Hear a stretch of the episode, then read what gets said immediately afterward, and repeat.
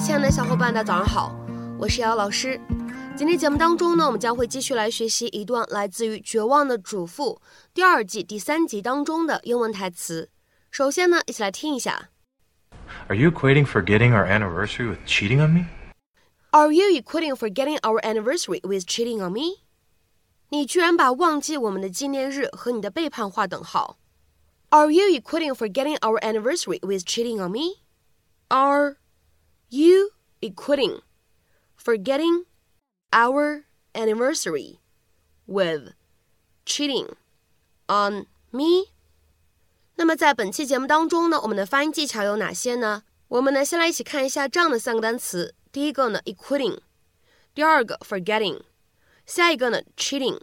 这样的三个单词当中呢，我们说在美式发音里面，其中的字母 t 或者呢 double t 这样的字母组合，它们呢其实都是被元音因素所夹着的，所以呢此时会形成美式发音当中呢所独有的 flap t 闪音的处理。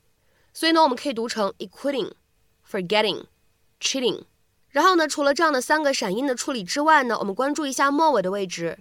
这个 cheating 和 on，我们呢其实可以选择去做一个连读。当然了，此处你不连读呢也是可以的，没有任何问题。如果连读的话呢，我们其实有两种不同的处理。那么第一种呢，我们可以读成 cheating on，cheating on。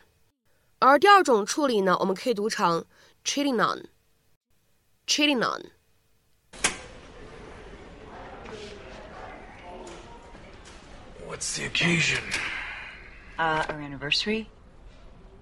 All right. How could you forget our anniversary? You sit in a cell all day long staring at a calendar. What's the big deal? Our marriage was a sham anyway. Oh, we're not doing this You know, again. in real marriages, wives are faithful. Yeah, and husbands remember anniversaries. So I guess we're even. Are you equating forgetting our anniversary with cheating on me? You are clearly determined to ruin this special date for us. What is wrong with you that you don't feel guilty? I feel tons of guilt, so back off. You never even apologized. I apologized a million times. Yeah, but you always followed it up with an excuse. I was lonely. You weren't home enough. A woman needs to be loved. A woman does need to be loved. And since you didn't give it to me, I had to find it elsewhere. So that's what the teenager was doing in our bedroom. Filling you with love. Say what you want. But John Rowland loved me like no one ever has. Not as a trophy or as a possession, but for me. He loved me. no, he really did. 那么今天节目当中呢，我们来学习一下这样一个非常有意思的短语，叫做 equate something with something。当然了，我们说其中的介词 with，你也可以换成是 to，然后呢，其中的 something，我们呢也可以换成是 somebody，都是可以的。那么下面呢，我们来看一下对应的英文解释。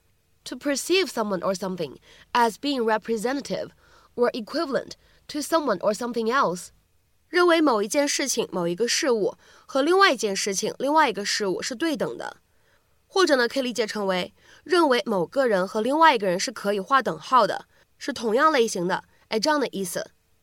下面呢，我们来看几个例子。第一个，I think I enjoy summer so much because I just equate warm weather with happiness。我觉得我如此享受夏天的原因在于，我把温暖的天气和幸福划等号。I think I enjoy summer so much because I just equate warm weather with happiness。下面呢，我们来看一下第二个例子。I often let my kids play with my parents' very docile dog, so that they don't equate dogs with fear. 我总让我的孩子们和我父母家的那条非常温顺的狗一起玩。这样他们就不会看到狗就害怕。I often let my kids play with my parents' very docile dog, so that they don't equate dogs with fear. 下面呢，我们来看一下这样一个例子：Some parents equate education with exam success.